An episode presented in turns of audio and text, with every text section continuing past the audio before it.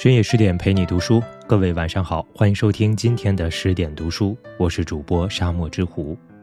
今天要跟大家分享的文章题目叫做《莫斯科绅士》，人只有自己掌控命运，才不会成为囚徒。如果你也喜欢今天的文章，欢迎拉到文末给我们点个再看。你尝试过闭门不出的日子吗？是不是几天之后就又想外出了？自愿居家的日子是不是都难以持久？可是有些人却是被迫困在某一处，数十年过着出不去的生活。拿破仑被流放在犹如监狱的岛上，度过了六年；鲁滨逊漂流到一座无人的荒岛上，生存了二十八年。还有一个人在被监禁的酒店里生活了三十二年，这个人就是莫斯科绅士中的亚历山大·罗斯托夫伯爵。他出身于富贵家庭。原本生活过得潇洒自如，却在中年时被判终身监禁。命运的打压下，他也想过放弃，可最终他还是选择了与之一战，并赢得了自由。正如书中所言，假如一个人不能掌控自己的命运，他就会被命运掌控。人生就像不倒翁，命运将你一把打倒，你要靠自己的力量重新站起来。浮浮沉沉的人生，自己。才是主宰。心底仍有眷恋，便不会失去生的希望。二十世纪二十年代，俄国正在经历社会变革。亚历山大·罗斯托夫伯爵因曾经写过的一首诗，被认定为不悔罪的贵族，被判终身监禁于他所住的大都会酒店。此前，他的套房极尽奢华，可现在那一切将不再属于他。他被安置到顶层的一间阁楼里，里面只能容纳一张床、一张桌子和两把椅子。狭小的空间里，只要稍不注意，头就会撞到倾斜的屋顶。命运如此无常，前一刻还将你高高捧起，下一瞬却能把你重重摔落。酒店主管和主厨等几位朋友前来看他，他用轻松的口气将自己的遭遇一一告知，并请他们一起喝酒庆祝。可是，在朋友走后，他却黯然地坐在桌前。曾经的他可以肆意徜徉在美好的生活中，而现在却不得不寓于酒店这方寸之间。一个人的时候，总是陷入遐思。年少时的故乡，果园繁花盛开，他与妹妹时而在凉棚下，时而在大树旁度过一天悠闲的时光。而如今，妹妹早已不在，故乡也成了遥远的思念。巨大的人生落差令他不安，可生活总归还要继续。接下来的日子，伯爵每天按时用餐，每周固定时间理发，同时也结交新的朋友。一次偶然的机会，伯爵认识了九岁的小女儿妮娜。妮娜带他探索酒店每一个隐秘的角落，还带他偷偷溜进曾经住过的那个房间，参观了一番。正是因为这次参观。伯爵开始重新审视自己的阁楼，想方设法将衣柜后面打通，使居所扩大了一倍。他感受到了幸福，可这幸福却无法填补他内心的孤寂与痛楚。四年后的一个凌晨，伯爵毅然踏上了顶楼，站在栏杆边上，轻声道：“永别了，我的祖国。”没等他跳下去，酒店的老修理工就叫住了他，并带他去看屋顶飞回的蜜蜂。殊不知，这些蜜蜂正是从伯爵的家乡而来，他们酿出的蜜带有浓浓的苹果花香。这熟悉的味道，伯爵怎会不知？家乡那成片的苹果树林，各种味道的苹果早已深深刻在了记忆里，甜蜜在心中蔓延，死神渐行渐远。伯爵也明了未来的日子，他将如何度过？即使相隔万里，伯爵心底也始终眷恋着故乡，心有挂念，哪怕人生再苦，也会努力学着坚强。只有坚定地往前走，才会看到人生的出口。承受厄运的捶打，依然努力活着。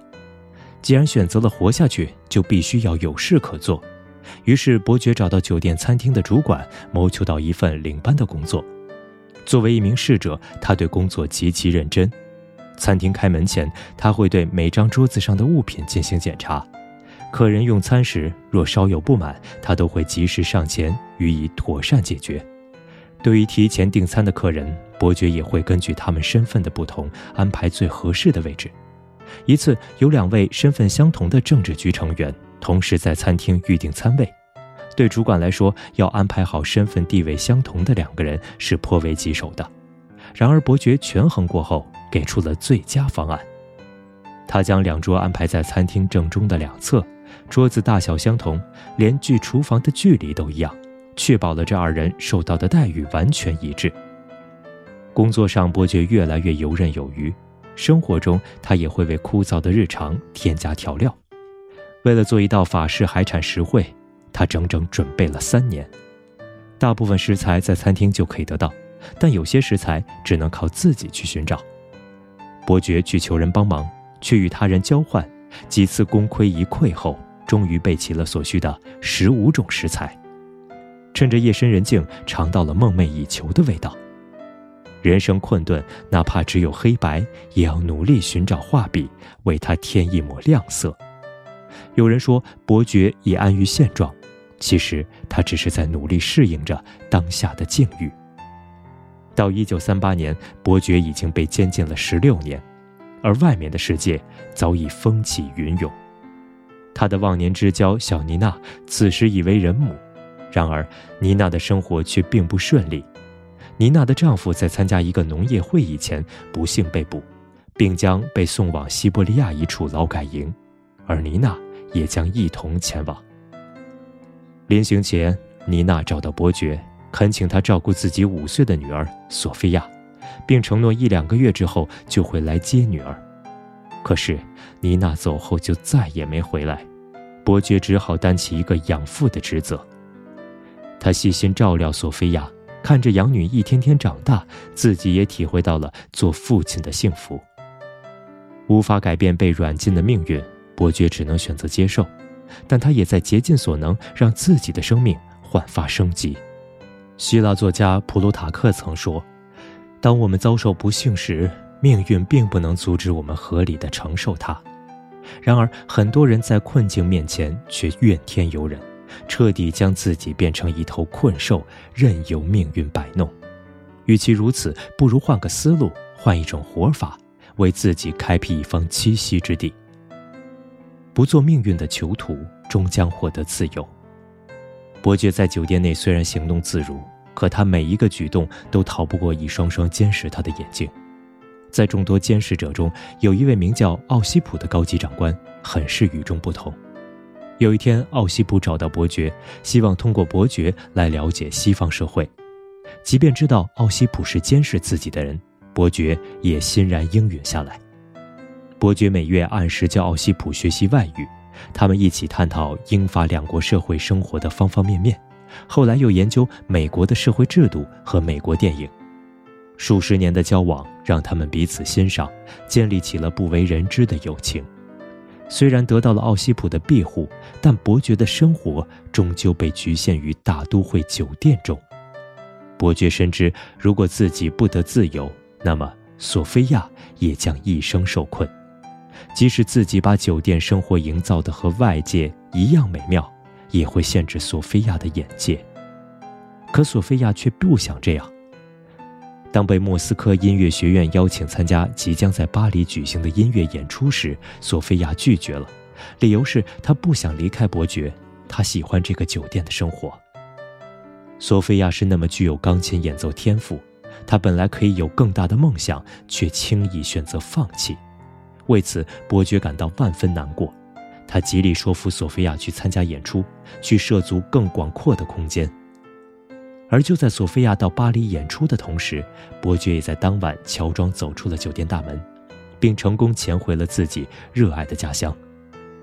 追查伯爵下落的军官一无所获，便将结果报告给长官奥西普。奥西普听后决定，为了友谊，不再继续追查下去。至此，伯爵获得了真正的自由。历经三十二个春秋，即使已过花甲之年，伯爵仍敢于向命运宣战。诚如史铁生所说：“命运从来可以摧残一切光鲜皮囊，却杀不死坚强灵魂。只有那些臣服于命运的人，才会永远匍匐在他脚下；而真正的强者从不会向命运妥协。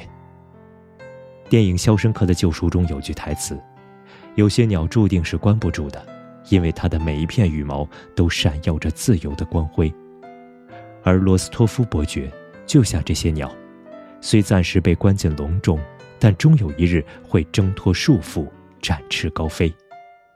三十二年来，他忍受过孤寂，享受过生活，更体会到了身为父亲的幸福。这一生看似是命运在打压他，其实他早已将命运掌握在自己手中。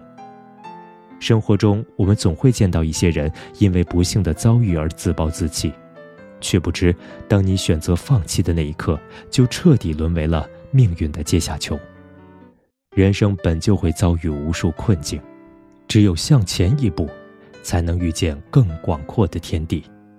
哪怕命运给我们的人生蒙上了一层阴影，我们也要在阴影下找到适合生存的活法。